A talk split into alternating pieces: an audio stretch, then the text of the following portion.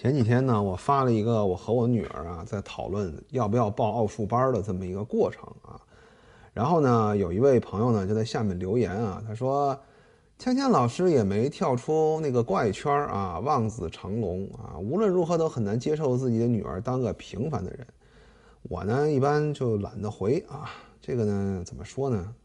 我完全可以接受我的孩子是个平凡的人，因为我就是个平凡的人。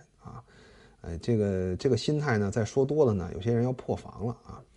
呃，但是呢，我没有回呢。我有一个粉丝啊，他也是算跟我有点渊源吧，是这个上海见面会那个上海苏有朋的好搭档啊，西安分朋啊。他呢给我写了一大堆东西啊。他说啊，呃，我来帮你回复一下这位粉丝啊，我来解释一下，用我的个人经历来解释一下这个问题啊。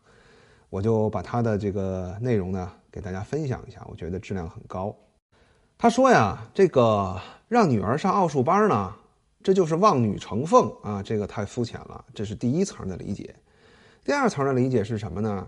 就是无论她成不成凤，提高智商加认知都是一件受益终身的事情啊。那么再往上一层呢？第三层是什么呢？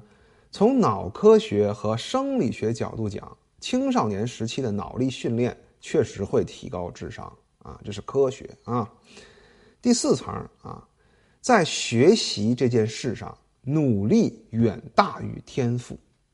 说实话啊，这这一层我不是很了解，我一直觉得天赋大于努力啊。但是这位兄弟呢，他用自己的真实经历来讲啊，他说以我自己为例，我就一直靠着努力的卷，卷到了。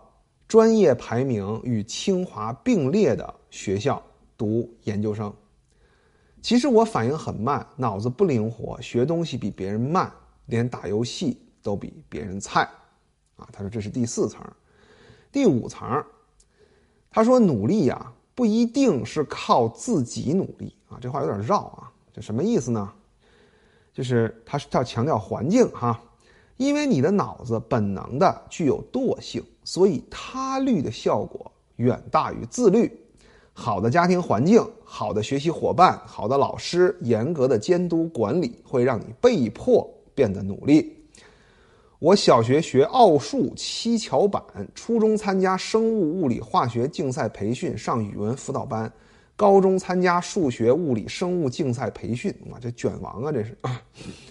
虽然我脑子不灵活，反应慢半拍，但是我光是学习时间就比其他的同学长了不少，那我考的比他们好，不也是理所应当的吗？我呢是在睡前啊，晚上十二点多了，翻这个留言，翻到他的啊，然后我呢我就跟他加了个联系方式嘛，我觉得这个挺有思想的，而且又是以。线下见过他的兄弟啊，然后我想看看他有多帅，是吧？我加了以后一看啊，确实挺帅的啊。那个好像还是单身啊。他还之前还跟我探讨过一个问题，就是男性也有这个颜值诅咒啊。他说他和他的这个上海分朋俩人呢，就是从小就帅啊，从来没短过女的追，所以那个到了大学的时候啊，真的有了自己喜欢的女生，自己一追。发现被人玩的团团转啊！这是什么呀？小时候被惯坏了，没练过，根本不懂真正的男女关系和价值交换，享受了颜值红利而不自知。但是人家能够是吧？二十出头自己把这个总结出来啊！你看厉害是吧？想不到还是个卷王啊！那么让我很感慨的是什么呢？我们简单的聊了聊，当时已经晚上一点多了啊！这哥们说啊：“你早点睡吧，我还要再写一份简历。”真的，你看看人家，卷成什么样了，是不是啊？